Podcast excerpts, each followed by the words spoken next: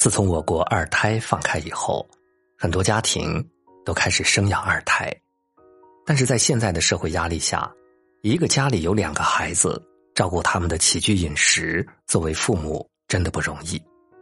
但是在日本，有这样一位真正的超人妈妈，到目前为止，四十三岁的妻子已经和四十八岁的丈夫生下了十二个孩子。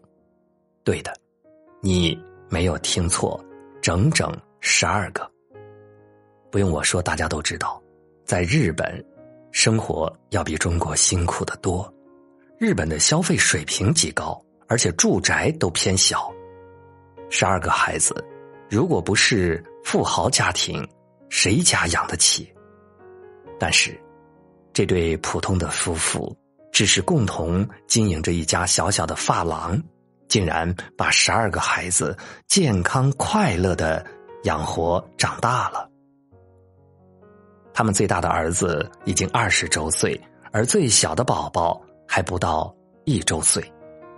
同时照顾十二个孩子的感觉，就像是自己开了一个全龄幼儿园，那种感觉真的很奇妙。他们的故事很快就震惊了整个日本媒体。有记者专门去采访妻子，公布了妻子的每天生活时间表。看完以后，真的让人惊掉了下巴。凌晨五点起床准备家人的早餐和午饭便当，早上七点半送孩子们出门上学，上午九点带着学龄前孩子赶到发廊开始工作。晚上七点下班回家，准备好全家十四人的晚饭。晚上八点，全家晚餐时间。晚上十一点，孩子们都已经渐渐入睡，他开始打扫房间、洗衣服。凌晨两点上床睡觉，也就是说，他每天只有三个小时的睡眠时间。每天凌晨六点。爸爸负责叫每个孩子起床洗漱，帮他们换好衣服。六点三十分，洗漱完毕的孩子们开始共享早餐，而妈妈则检查孩子们的书包和作业。早上七点半，妈妈护送他们去上学，然后返回家里开始继续打扫家务、收拾碗筷。那么，一水池的碗，只是一个早餐。场面真的如此令人绝望。收拾完毕，妈妈就会马不停蹄的去发廊工作，直到晚上的七点半，孩子们都陆续回家以后，开始吃晚餐。而这样的生活，一过就是二十年。但如果细细的看，他每天要干的家务活，相当于十二个普通妻子要做的家务活的总和。进入他家的厨房，真的惊呆了，像是进了厨具超市。而他们家的好几个大衣柜，都塞满了孩子们的衣服，加起来至少得有上千件。每次洗衣服，光是两个滚筒洗衣机一起工作，都要洗六次。每个月家里吃掉的大米，竟然整整有六十斤。而去超市买食材，差不多每三天就要去一次，而每次去至少要装满四大筐，采购上百种食物。再看看妈妈每天早上给孩子们准备的早餐便当，这个架势啊，就像是开饭店的。而周末或者节日的时候呢，全家出去聚餐，那个场面就更壮观了。不知道的还以为哪个学校在聚餐，他家吃一顿饭真的够别人家吃一周了。记者很不了解的问他：“这么劳累的生活，你是怎么坚持下来的？”这位妈妈淡定的说：“时间久了，我不觉得劳累，因为我有小帮手啊，我有几个儿子和女儿，都会抢着。”帮我做家务、看孩子，他们都超乖。老七女儿则说：“无论妈妈多么辛苦，她都没有冲我们发过火。妈妈永远笑着对我们，永远那么温柔。我们的妈妈是世界上最好的妈妈，所以我们也要做世界上最好的孩子才行啊。都说父母是孩子最好的老师，这句话真的在这个家庭里处处得到体现。孩子们会模仿着妈妈照顾比自己小的弟弟妹妹，抢着帮妈妈分担家务。他们还自觉分工，吃完饭让妈妈休息，负责监工。有的人看孩子，有的人叠衣服，有的人刷碗，有的人扫地。在这样的家庭氛围下，没有一个孩子好吃懒做，也没有谁是小公主和小王子。